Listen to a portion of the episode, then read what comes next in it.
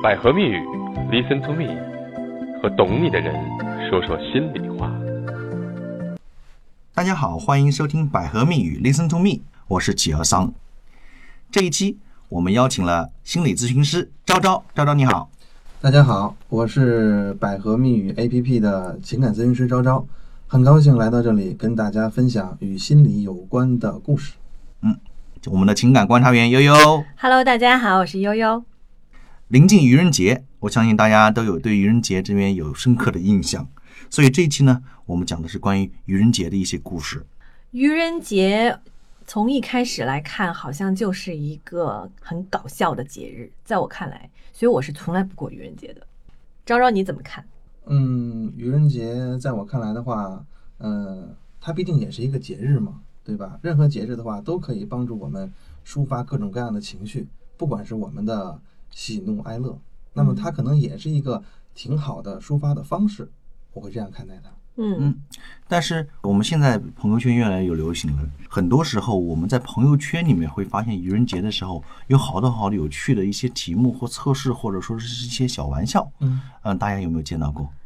你说的是在愚人节的时候，朋友圈里的那些小游戏，可能大家都玩过吧？比如说我看见过最多的就是我什么我在朋友圈里说一句话，然后你给我点个赞，嗯。然后我给你分享一下我对你的感受，嗯呃，这种。这个就还好嗯，而且还必须要说真话啊，。当然说真话了对啊。嗯，这也是很常见的一个，而且如果你真的是认真回复的话，大概你回复到第九到十一个，就会感觉连中午饭都吃不下去了。所以其实你是有体体验的，是吧？而且最关键的时候，有时候你会发现，你平时有点喜欢的女孩给你点了一下，然后这个时候你这你就得给他说你心里的话，你对他什么印象？还有就是平时发现自己比较喜欢的一个女孩，她发了这么一个朋友圈状态，你特别想知道她对你的印象，点了一下，她又跟你说了个真话，结果让你失望了。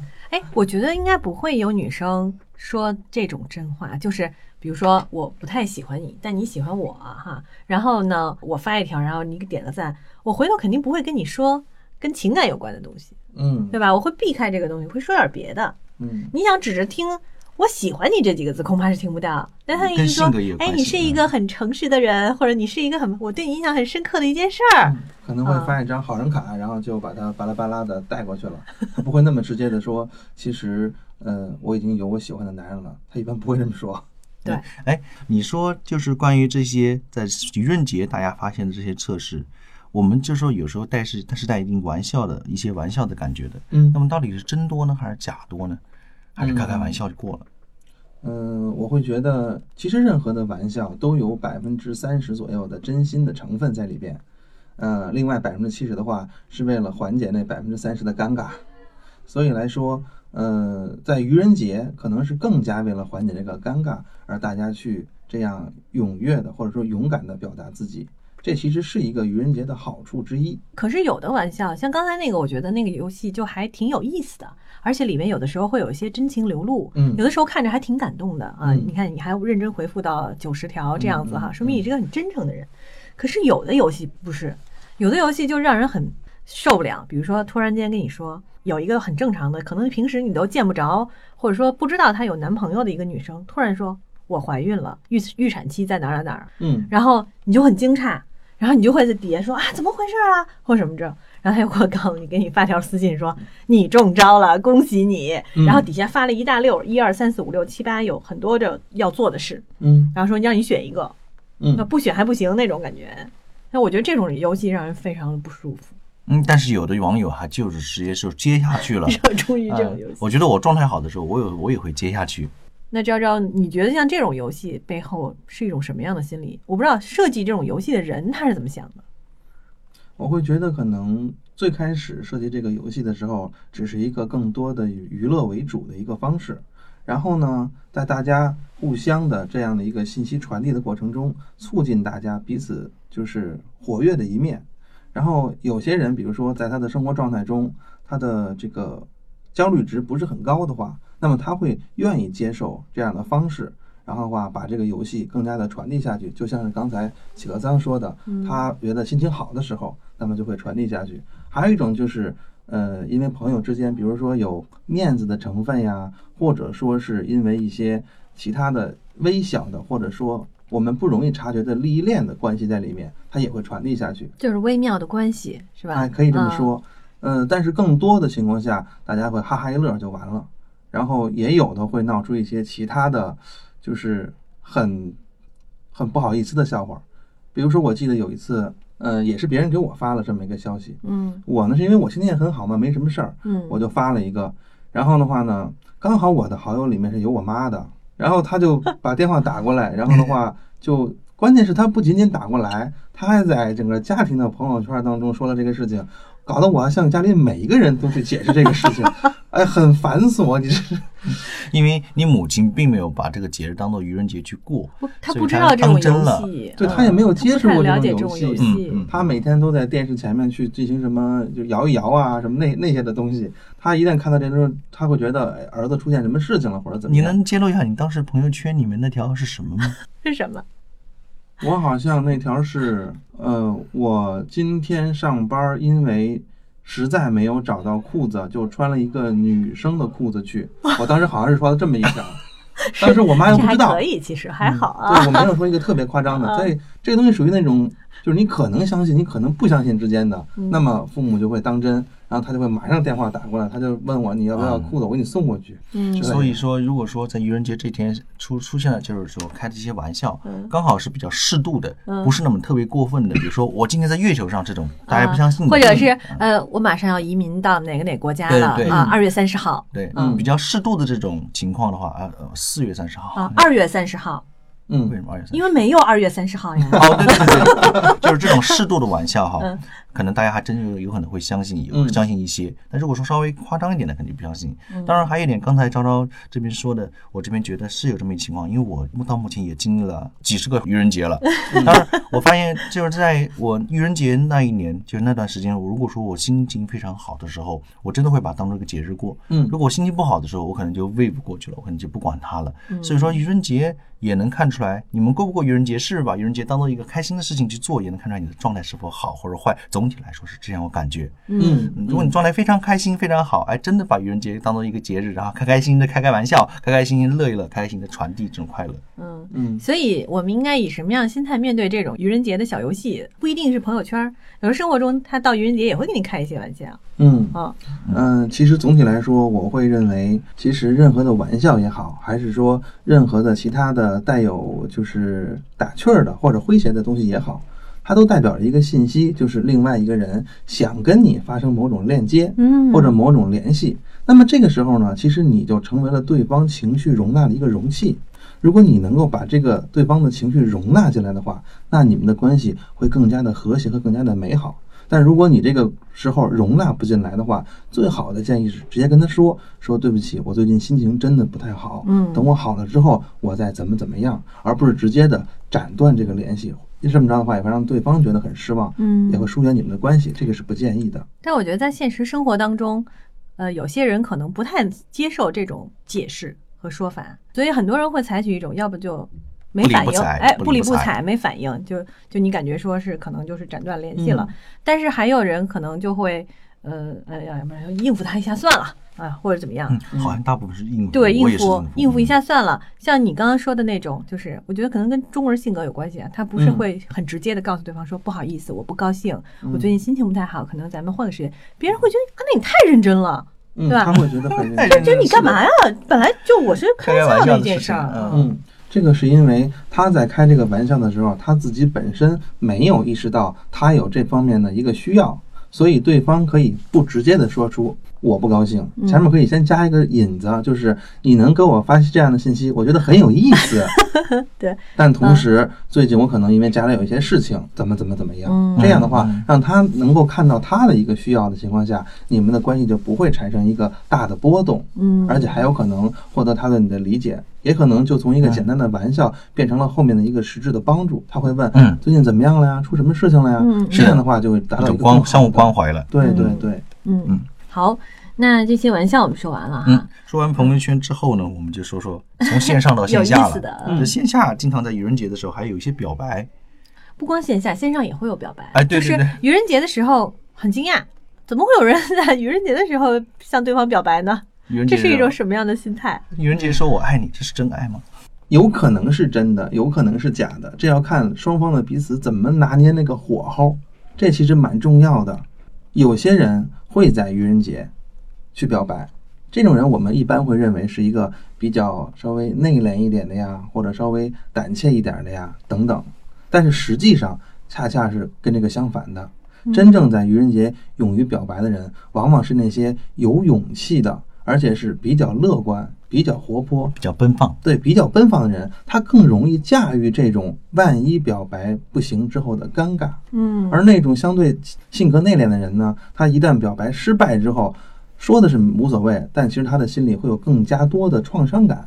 嗯这个背后也说明一个问题，就是其实愚人节表白也好，还是平时表白也好，真正表白成功的人是那些内心比较活跃、比较幽默、比较乐观的人，他们其实更容易成功一些。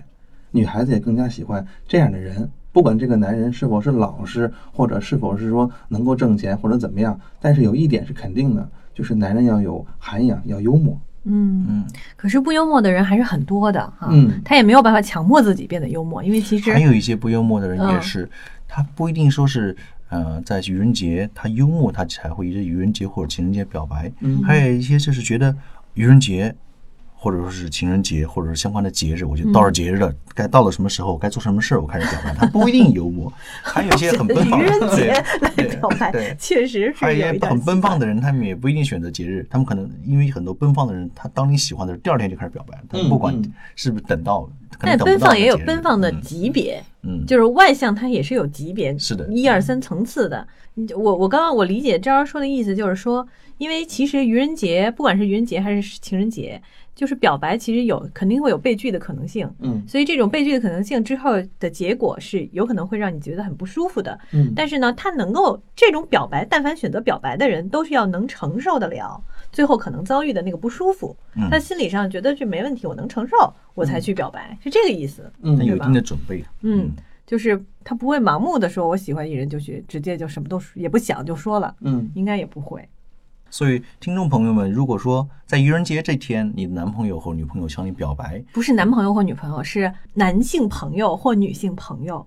男因为如果已经是男朋友女朋友了，他还用表白吗？哦，对对对，男 表白的话，你这边要相要思考一下，他对你表白的到底是什么个用意？应该来说，我们应该往往好的方面去想，大部分是带着幽默的这种感觉，就向你表达爱意。嗯嗯，对，马上要到愚人节了哈。如果一个男生他想想要向他喜欢的女生表白，你有什么建议？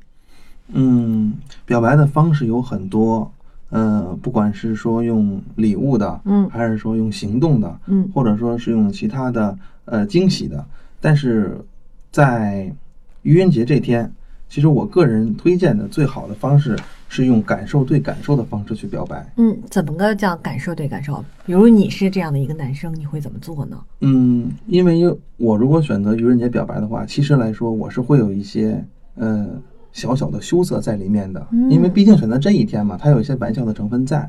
那么最好的方式就是你不以表白的方式达到表白的效果，那么这是最好的。嗯那么前期的时候，你就不要让这个姑娘知道你在表白。你比如说，你跟这个姑娘说说，嗯，比如说我是那个男生啊，嗯我说悠悠，嗯呃，你看啊，春天来了，然后呢春天来了春天来了，你看，呃，你幻想一下，嗯春天呢有一片绿色的草坪，嗯然后呢，你呢在草坪上玩儿，嗯这时候呢，从远处来了一只毛茸茸的大熊，然后呢，他会跟你说：“悠悠你好，我们一起玩吧。”嗯然后你跟大熊玩得很开心，嗯你们在草坪上打滚儿，在草坪上嬉戏欢笑，嗯然后草坪上开满了花儿。嗯，你喜不喜欢这个场景？喜欢啊我就这样的喜欢你。啊，就这种感觉。他就是前面都让人觉得，最后来个抖个包袱啊，很意外。啊，但是这种场景跟愚人节有什么关联呢？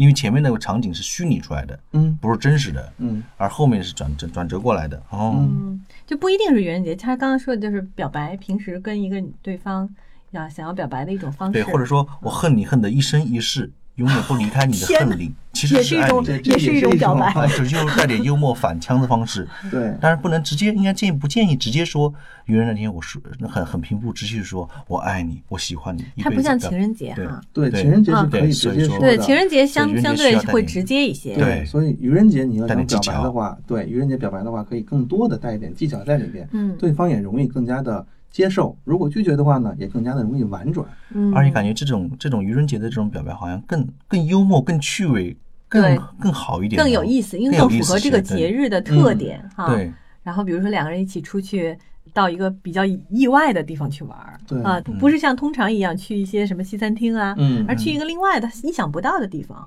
因为我觉得生活中，生活中有的时候就当然也不一定。刚刚我我说的不对啊，就是不是说非得男女朋友，呃，男女朋友之后依然可以表白的啊，对对对进一步的情感，对对对。比如说我我跟我男朋友有一次就是我有一天，因为其实我们俩这每周都要一起出去玩儿，嗯但是因为其实玩着玩着你也没什么好玩的了啊，嗯北京的景点都走遍了，什么该干嘛也干嘛，你就没有那么好玩。然后为了想要调剂一下呢，比如说有一次我就开着车去接他，然后呢，嗯、然后我就说，哎，我说今天带你去一个有趣的地方，嗯就不说是哪儿。啊，一直没说啥，然后一路开一路开，嗯然后一边开呢，他就一边猜，说，哎，是不是那儿啊？是不是要去那儿啊？是不是要去那儿啊？哈、嗯啊，不是，然后去到了某个地方，哎，这个地方去我们当时第一次见面的一个地方。哦我说，哎，走着走着你就知道了，然后到那儿了，然后我说，然后他就知道了，然后就很愉快，很意外，嗯觉得很有趣。我觉得像这种方式也是比较有趣的一种嗯表达方式，因为在特殊的那个位置上或特殊的地方，对你们特别有意义的一个点，你向他再表白一下，说，哎呀，其实我觉得这段时间在一起，很感谢你，嗯呃，给我的这种温暖，我觉得很开心。再加上特殊的日子，对特殊，的这时候关系就容易再往前进一步了。嗯嗯嗯，这样确实会让你们的关系更加的进一步。因为我看到的是，就是它是一个温暖的场面，它不是一个澎湃的东西。嗯这种温暖的场面，往往加一些铺垫，会更加的有效果。嗯，我也这样在这里更加推荐，就是呃，青年男女们在热烈的时候采取最热烈的方式，在用温暖的时候增加更多的铺垫，这样的话可以起到一个更加好的效果。嗯，就是相对于这两个人的交往状态是立体化的，嗯，是 多层次的。多层次的，对呃，有那种特别激情的在一起的那种嗯感觉，然后也有一些就这个就是静静的像流水一般的这种温暖的这种感觉。嗯，而且更多的是会让对方觉得他猜不到你，这里面会多很多的新鲜感。嗯，同样的话，对你们的感情保鲜也是更好的。对，让对方觉得你很用心。嗯嗯，这个尤。其是尤其是我们之前说的七年之痒的那一段。哦，对，就之前哎。说过这样的话题，就尤其当两人的感情可能进入到一个相对平淡的时候，嗯。啊，嗯。嗯，然后我刚刚说的，咱们刚开始说男生追女生嘛，嗯。那当然我是女的，当然我因为研究这些，所以我比较善于表白啊。那你你觉得女生如果向自己喜欢的男生表白，用什么样的方式比较好？如果女生向男生表白的话，呃，我会建议不采用直接的表达方式，就嗯。基本上就是一种，嗯，叫矜持表达法。矜持表达法，对，矜持嗯表达法就是，你举举个例子啊，嗯。比如说，嗯、在酒吧，嗯。一男一女，或者说在咖啡馆，一男一女两个人看见了，嗯。这个女的呢，先看了男的一眼，嗯，这女这这个男的肯定觉得，哎，看我干嘛？就没有 没有什么脸上。长痘了，然后呢，过了一会儿，这个女的又看了这个男的一眼，嗯。这男的说：“哟，这个女的好像注意我。”然后呢，接着就干别的。又过了一会儿，又发现这女的又看他。你会发现，这时候这个男的会从座位上起身走过去，嗯问这姑娘要不要喝一杯啊，或者姑娘那个你很漂亮啊之类的嗯。他不会直接问你为什么看我，会有这样的人吗？会 有会有，然后这个时候，这个呃，你就会看到一个特点，就是其实看似男生是主动的，嗯但其实呢，这个主动是得到了女生的引导。啊，在女生没有引导的时候，男生其实不会主动。就是他多次的嗯。那个回头看右看，其实是一种鼓励。对，所以的话，其实是男生勾引。对，其实男生是 主动的被动，女生是被动的主动。哦，是的所有的时候都是这样的一个关系，嗯。所以如果在你们的情感中，女生想要表达的话，嗯。也不要用一个直接的方式，那打个比方，明天就愚人节了哈，嗯。有一女生想在这个节日里想要向男生表白，嗯。啊，那她用什么样的方法？有没有实际的建议？嗯，我会觉得就是尽量用一个就是欲言又止的方式，嗯比如就说你看什么什么多美好，什么什么怎么样，或者我们的感情多么的不错了，嗯明天就是愚人节了，我看到谁谁谁和谁谁谁，嗯他们怎么怎么样，不谈你自己的事情，啊，千万不要谈自己，一谈自己就就男生也觉得没什么意思了，女生也觉得哎呀就太太。我看到谁谁谁，他媳妇儿手里戴了一个新的钻戒，好漂亮啊！这个就俗了。呃，这也是一个可以的方法，但是这个这个还是比较直接哦，就是再含蓄一点再含再含蓄一点，嗯再含蓄一点，怎么含蓄一点啊？呃，比如说他们俩明天好像要出去一起出去玩儿你可以就跟他说明天是多少日的纪念日，啊，或者说明天是咱们呃相逢里头我认为一个重要的日子，嗯，别的你就不哎用跟我对，说。多少日的纪念日，我觉得特别管用。因为不管哪一天都可以说是多少日的纪念日哈，你只要算出来，反正也没人会去算嘛，两个人中间最多只有一个人会去算，然后这时候这个男生就会接受到这个暗号，啊。他如果接受到之后，他即便不做一个就是真正的大范围表白，他也一定会利用愚人节做一个好玩的表白。嗯，你会鼓励他，因为本来愚人节就不是一个特别正式的表白日子，嗯你又给了男生一个这样的暗示，那么这时候男生就有可能接受到这个暗示之后，又跟因为这个这个日子不是那么的刺激性，嗯他就会做一个轮吞的一个表达方式。就第二天给你发了一个红包，四块一毛钱，然后写节日快乐，那也可以啊，也可以啊，也是一种他有心心意啊。对，然后其实说白了吧，就是表白也好，还是其他的方式也好，都是为了利用每一个节日来加深彼此的感情，嗯这是最重要的。嗯，是的只不过不同的节日会有不同的色彩。嗯哎，那比如说你刚刚说的，就是嗯，如果两个人已经不还不是男女朋友啊，嗯然后呢，也不能这样这种方式，就是比如说要捅破那个窗户纸嗯，啊，这个适不适合在四月一号这个日子来做？这个真得看两个人不同的性格了。嗯有的人的性格他觉得这种日子捅破更好一些，而有的人可能选择，比如说元旦，嗯然后的话情人节，嗯还有人选择七夕，对七夕，还有什么嗯国庆，他们不同的这个日期背后都有着不同的含义。而我觉得国庆还有人来表白啊？有有有有有啊，有对，会什么情况才在国庆日表白？我爱你，就像爱祖国母亲一样。就是有一些，比如说他会有一些使命感很强，啊，或者他有一些就是这个日子对他有特殊影响的情况下，他可能会选择在这一天进行表白，或者在这一天做一些特殊的决定。嗯，之前咱们在刚刚在之前沟通这个话题的时候，好像我们也说到了，说嗯。好像很大多数人不会不一定会选择四月一号这样的日子表白。嗯。嗯，比如，除非这个日子很重要，的确是一个，比如说纪念日，嗯。或者是这个日子对他们来说还还是一个发生过什么事情很相对比较难忘纪念的日啊子，对。所以才会选。因为其实这个日子表白的确有可能会让人觉得是在开玩笑。嗯。嗯，会会会，如果对方稍微不是那么喜欢你，他还在犹豫之间，可能就会忽故意忽略这个玩笑，因为他觉得啊，开玩笑吧，你是在开玩笑，我知道你开玩笑的，嗯、会不会？有一种可能性就是会故意的忽略掉，对这是因为你们的关系还没有到一个想让对方勾起主动的想法。嗯但是如果你们的关系已经，你觉得这种暧昧关系已经到了某一个点上的时候，其实利用愚人节未必不可以尝试一下，因为它嗯毕竟是一个契机。所以对于任何恋爱的男女来说，任何能够增加情感的契机都不要放过。嗯，只要适配这个场景，甚至还出现过愚人节求婚的现象。哦，这个太可怕了，这我觉得基本上不可能。嗯，基本上，我认为啊，当然不一定，不一定啊。呃，理论上来说，应该是百分之九十九都会失败的。对呀、因为你怎么能选择这样的日子？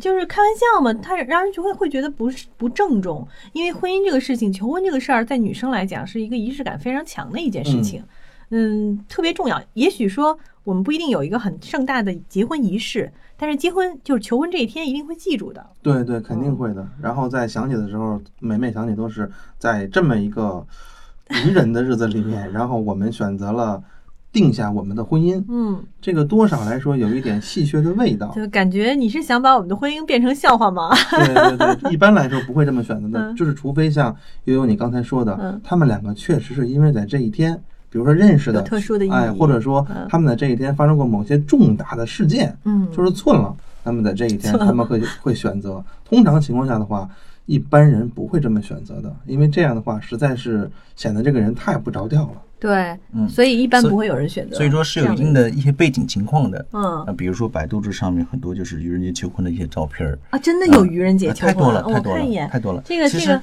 他们也就是说，哦愚人节求婚是有些时候呢，确确实像你们说的，就是他们是特殊的日子。嗯另外一点呢，另外呢，愚人节求婚呢，他肯定是在一定的火候把握情况下，这男方他觉得在这个是求婚是非常非常有利的。哦当然有一定的特殊情况。哎，真是这个故事但是我还挺有意思的。其实还是我们其实还是建议，就在大部分普遍而言情况下，建议不在愚人节这天进行求婚。不过这个成功的案的案例，我们觉得可以听一下哈。他说的是，嗯就是邵阳有一个年轻人，这个年轻人小吴，他还经过了两天的精心策划，嗯选择在四月一号向女友求婚，嗯还请了一个乐队啊，乐队表演，在傍晚的时候表演。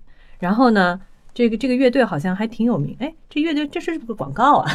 还有乐队的名字，嗯是啊，然后乐队表演，然后唱歌，然后他是他还来唱歌，开始演唱了一些歌曲，然后把玫瑰花送给他的女朋友，然后向他跪下来求婚，我觉得他们的感嗯情已经到了任何日子求婚都可以都。可以的程度。当然也不排除是一种商业性的广告和炒作。哦我总觉得像广告哈，因为为他把那个上面特别有一句说这是一个这个乐队是哪儿哪儿的乐队，叫什么名字，什么发过什么专辑，当然挺有意思的。嗯嗯，所以大部分情况来说，这种日子呢，还是不要去做那些嗯、呃比较庄重、比较仪式性、比较承诺性的这种动作。对，除非这俩人都不太着调，就是俩人都是那种玩到一块儿去的，可能过于嘻哈，呃两个人交互在一起都非常非常那种。我知道的就是比较不着调或者比较嘻哈的，嗯在什么日子里面比较多呢？在双十一领证的比较多，哦，这个是确实是很多的，我知道。就是双十单身一领证节，对对对，领证吗？领证，就是我双十一，是挺好，你看一生一一世，一心一意。但是单身节啊，那是对那个节光棍节是那样的，而且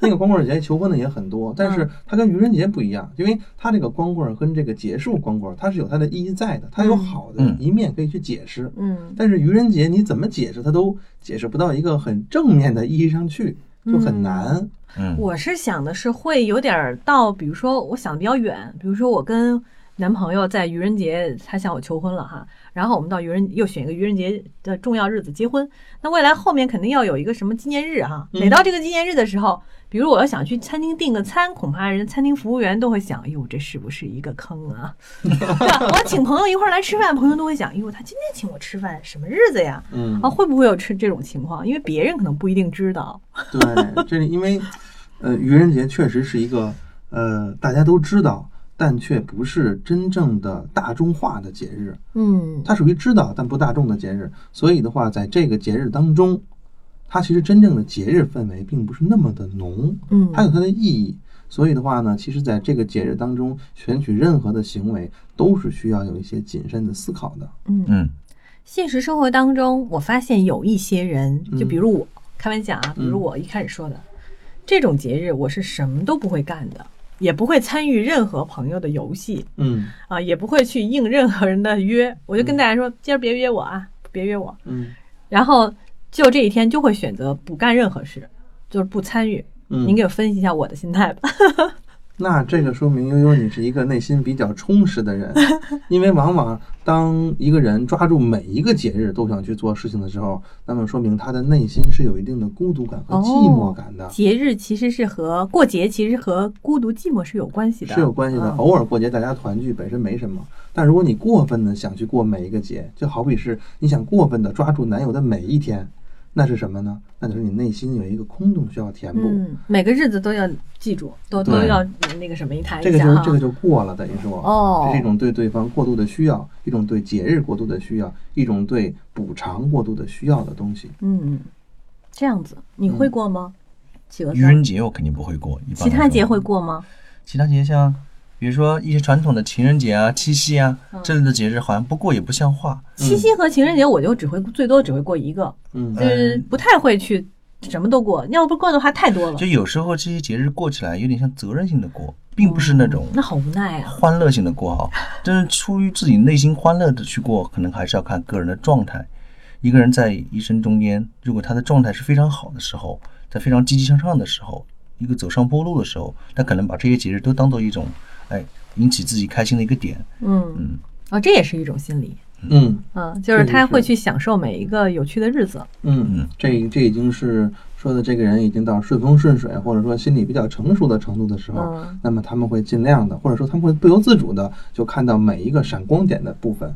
但是如果你现在过得不好，啊，那你就会觉得又到了花钱的日子啊，又到了给份子的日子，又到了给孩子们红包的日子，那你会觉得，哎呀，真是这个生活都过不下去了。所以还要看自己的心态调整到了哪一个步骤。嗯，嗯，好，我们这期节目呢，关于愚人节给大家的一些建议到此结束了，谢谢各位听众。嗯，昭昭会给我们大家留一个心一个心理测试题哈。嗯这个测试题是大家是现在做呢，还是一会儿稍后再做呀？嗯，我会给大家留一个测试题，然后呢，大家可以把答案发到微信订阅号的后台“百合情感学院”里面，里面就会有答案，去让大家去印证，看看自己选择的答案和哪一个最佳的相似和最佳的匹配。那这个测试题是跟我们今天的这个呃话题有关吗？嗯，是有关的。哦，好的好的，听完了之后还得有点收获哈，来做一下我们这个测试题，一会儿在我们节目后面就会把这测试题公布给大家。好，谢谢各位，谢谢昭昭，谢谢悠悠。谢谢，谢谢拜拜。百合蜜语，Listen to me，和懂你的人说说心里话。